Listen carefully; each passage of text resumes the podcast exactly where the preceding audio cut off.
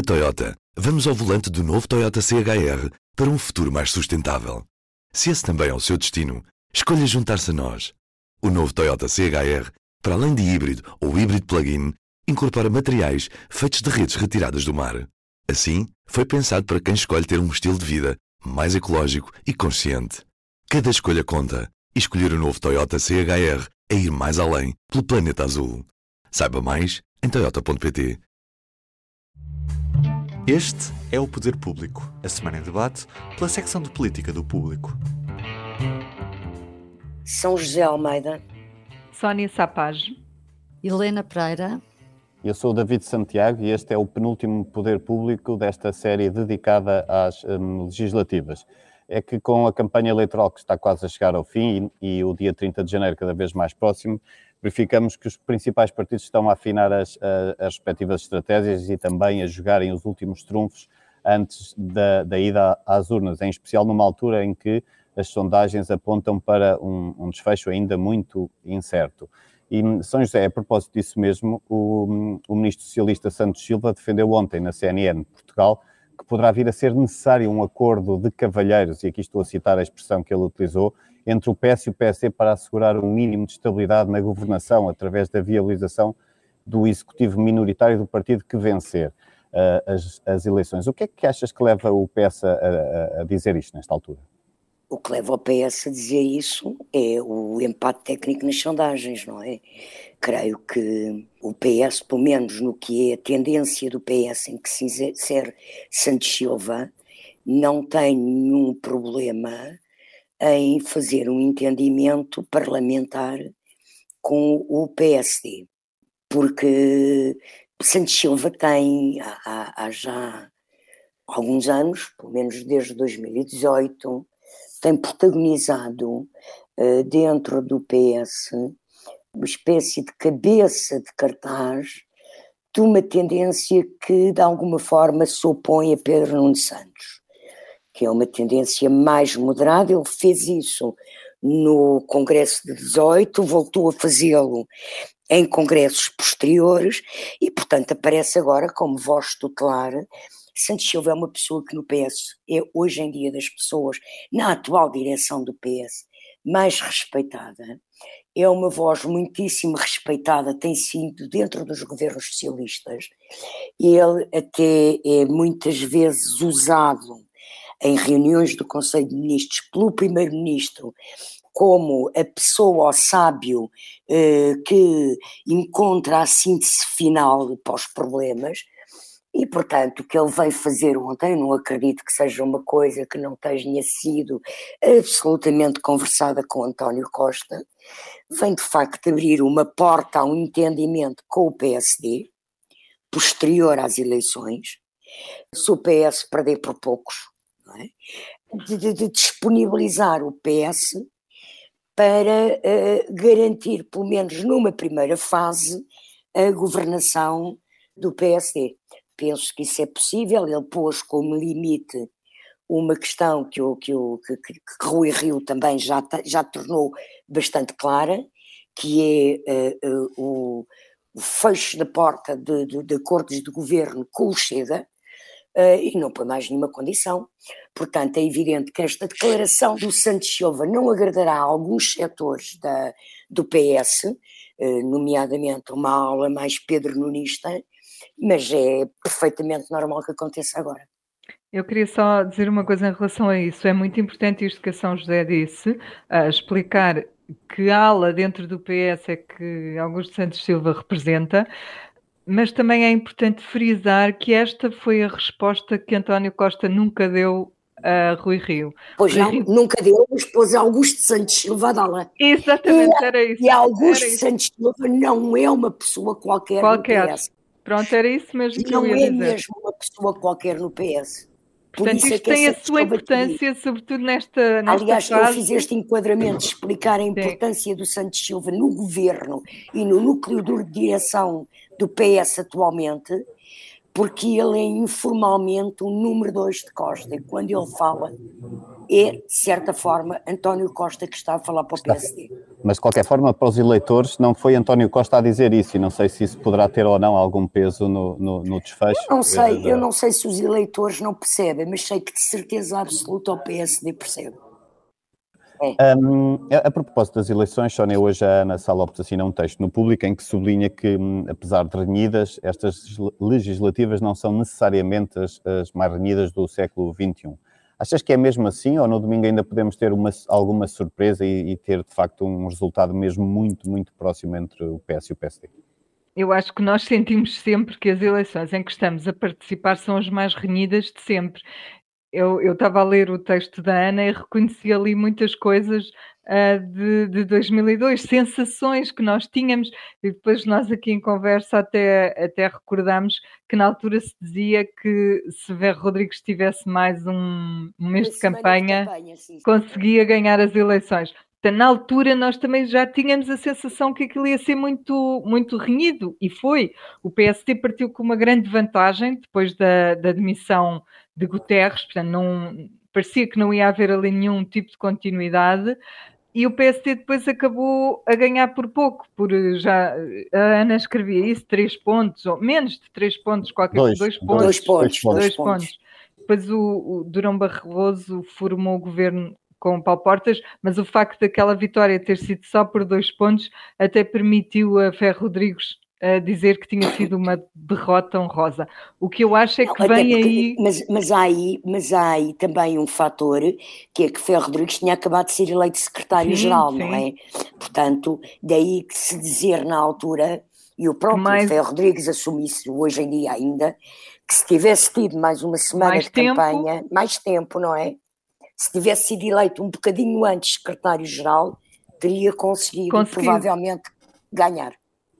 Pronto, estava eu a dizer que ele na altura disse, por isso, por isso tudo, ele disse que era uma derrota uh, honrosa, e o que eu acho é que neste caso vem aí uma derrota honrosa, nós só não sabemos é para quem, não é? Para parafrasear mais ou menos Durão Barroso.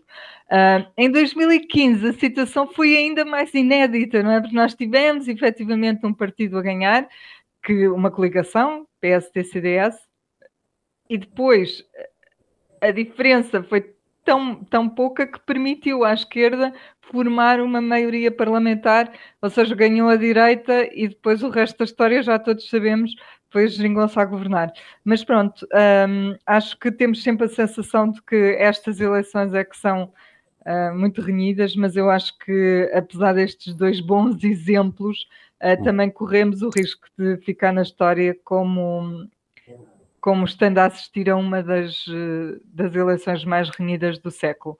É, eu não, eu não adiantaria, eh, eu não, não é? adiantaria nenhum, nenhum tipo de prognóstico neste momento, a sério, estou Olha, completamente... Eu em 2002 acompanhei a campanha do PSD e o que eu me recordo dessa campanha é que não parecia nada a campanha de um partido vencedor. Nunca houve, nunca houve grande mobilização. É a campanha do CERN, do poema ao CERN. Exatamente, foi essa campanha. É. E, e então, foi, sempre, foi, sempre, sempre assim uma coisa morna, nunca... Sim, sim, sim. Nunca sim. Sim, Durão nada... Barroso não era assim uma pessoa que captasse ali muito. Bom, depois acabou por se juntar ao Portas, isso é que lhe deu também uma maioria mais, mais sólida. Mas é isso mesmo. Eu seja, também fiz essa o Rio, campanha. O Rio também. está confiante na vitória, não é? Ele tem, tem repetido isso nos últimos dias, acha que é mais provável o PSD ganhar, portanto ele acredita que há uma dinâmica de facto de aproximação que vai, vai, vai culminar numa vitória, não é? Oh, David, como o António Costa também diz que vai ganhar, não é? Nesta claro, altura, tem de ser, tem claro, claro. Sim, mas pronto, apesar de tudo, é, é, ainda ele partiu muito atrás, o Rio Rio, é nesse sentido, não é? Ele há um mês estava muito atrás na, na, nos estudos de opinião, é? 10 pontos, sim, até sim, mais. Sim, sim, sim, sim. Passo Escolho também estava muito atrás quando em 2015 e depois.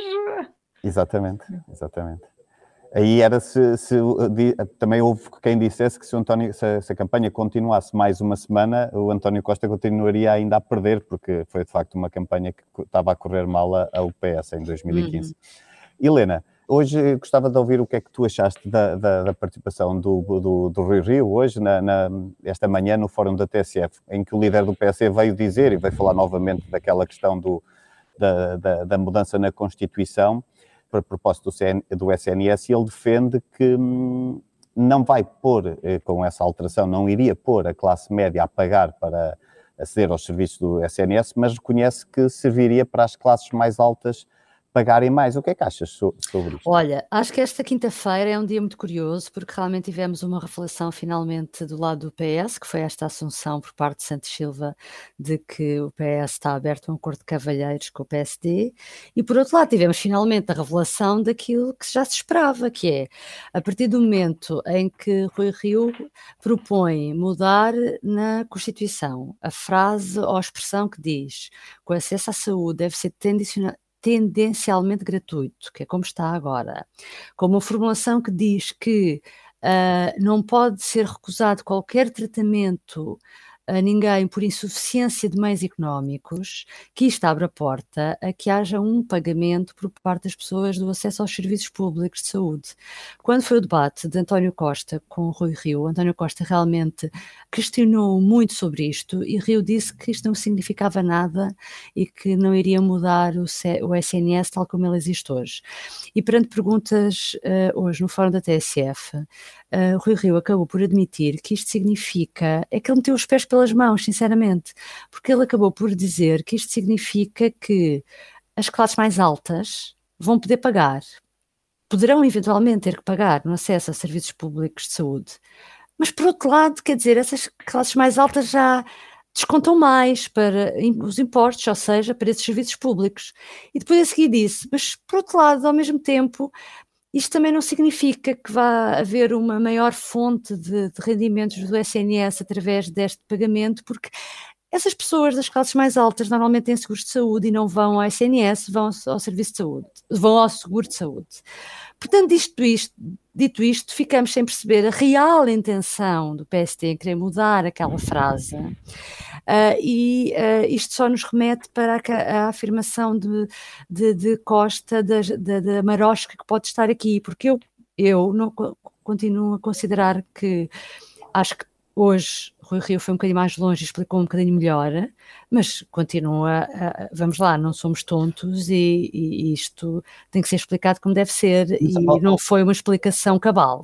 Oh, oh Helena, deixa-me já agora perguntar-te uma coisa. Ele no fórum diz, diz que hum, ele desvaloriza um bocado a proposta, ele até chega a dizer, ah, mas isto se eu propusesse isto, o PS nunca iria votar a favor, portanto isto nunca, nunca teria pernas para andar e não sei. Ainda pior, não é? Ainda, ainda pior. Mais, mas não seria mais, mais, mais favorável para o PSD, para o Rui Rio, fazer uma espécie de meia-culpa e dizer, pronto, isto é uma proposta que deixamos cair, já não vamos avançar com isto. Porque Ele não poderá estar a perder com isto, não quer fazer parte fraco. Pois, porque historicamente isto é uma proposta que existe, há, uma, há, há muitas pessoas no PST que defendem isto e, e, deve, e, foram essas pessoas que realmente o convenceram a pôr na, no programa. Mas ele não está claramente confortável com isto, não, não é? Mas ele já tinha isto no programa em 2019. Não está, porque ele agora quer dizer que está ao centro que está muito ao centro que isto é uma coisa muito parecida com a, a iniciativa liberal e, portanto, é desconfortável e não quer assumir. E depois faz esta figura triste.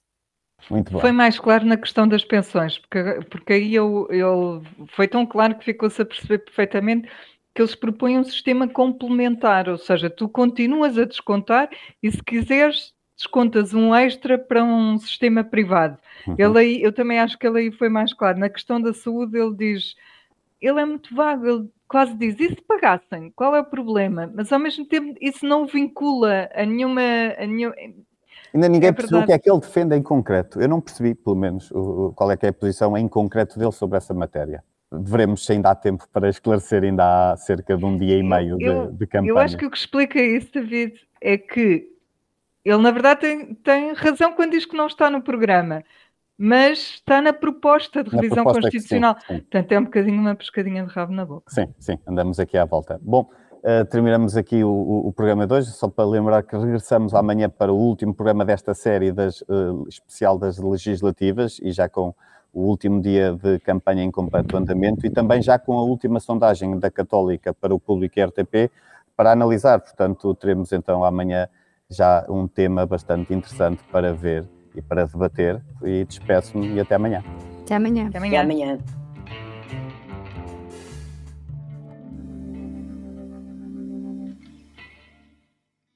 O público fica no ouvido. Na Toyota, vamos ao volante do novo Toyota CHR para um futuro mais sustentável. Se esse também é o seu destino, escolha juntar-se a nós. O novo Toyota CHR, para além de híbrido ou híbrido plug-in, incorpora materiais feitos de redes retiradas do mar. Assim, foi pensado para quem escolhe ter um estilo de vida mais ecológico e consciente. Cada escolha conta. E escolher o novo Toyota CHR é ir mais além pelo planeta azul. Saiba mais em toyota.pt